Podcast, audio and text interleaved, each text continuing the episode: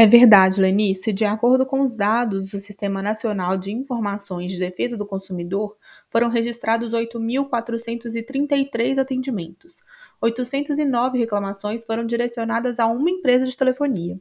Nos registros online realizados através do site consumidor.gov.br, foram contabilizadas 7.531 reclamações no primeiro semestre de 2021.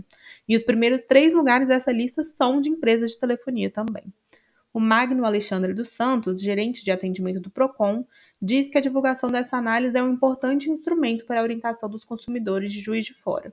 Mas quais são as principais reclamações sobre essas empresas? As queixas mais recebidas no atendimento do PROCON é quanto à cobrança indevida, a rescisão contratual e os serviços não entregues. Por exemplo, a pessoa contrata 10 megas e chega para ela 2 megas com velocidade menor, quantidade de dados menor, né, do que foi contratado. E, e às vezes nem tem cobertura lá da rede no, no local, no bairro, não, não tem cobertura, não tem antena, pode acontecer também. A Thais Poleski é estudante de Direito e passou por um problema recente como empresa de telefonia. Ela não hesitou em procurar o PROCON. Então, eu ia fazer portabilidade de um plano para outro da empresa e acabou que por falha de funcionário durante esse processo, eu fiquei sem a minha linha não consegui fazer a portabilidade e ainda perdi o plano que eu já tinha. Quando eu entrei em contato novamente, explicando a situação com todos os números de protocolo, a empresa não me deu suporte nenhum para conseguir retornar e eu teria que pagar um valor significativo, inclusive para retornar é, ao plano inicial que eu tinha.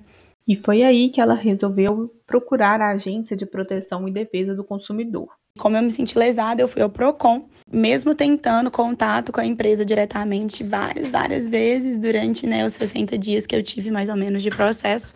É, depois de mais ou menos 7 a 10 dias que eu estava sem meu número, eu tive que ir em outra operadora, adquirir outro número, outro chip. Foi só quando eu fui no Procon que eles entraram em contato com a empresa e a empresa não chegou a ser citada porque o processo não teve início.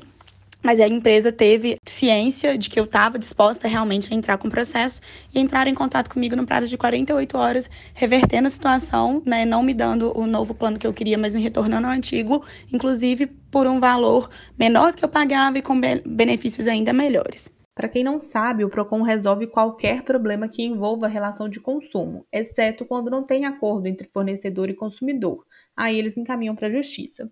Eles estão com atendimento presencial. Sim, estamos tendo atendimento presencial com todos os cuidados, com todos os protocolos, né, quanto à Covid e preferencialmente para idosos, tá? Pelo telefone 3690 7610 ou 3690-7611 você pode agendar o seu atendimento. Eu vou repetir os números de telefone para você anotar aí. É o 3690-7610 ou 7611. O endereço do PROCON em Juiz de Fora é Avenida Presidente Itamar Franco, número 992, no bairro São Mateus. Eu volto com você, Lenice.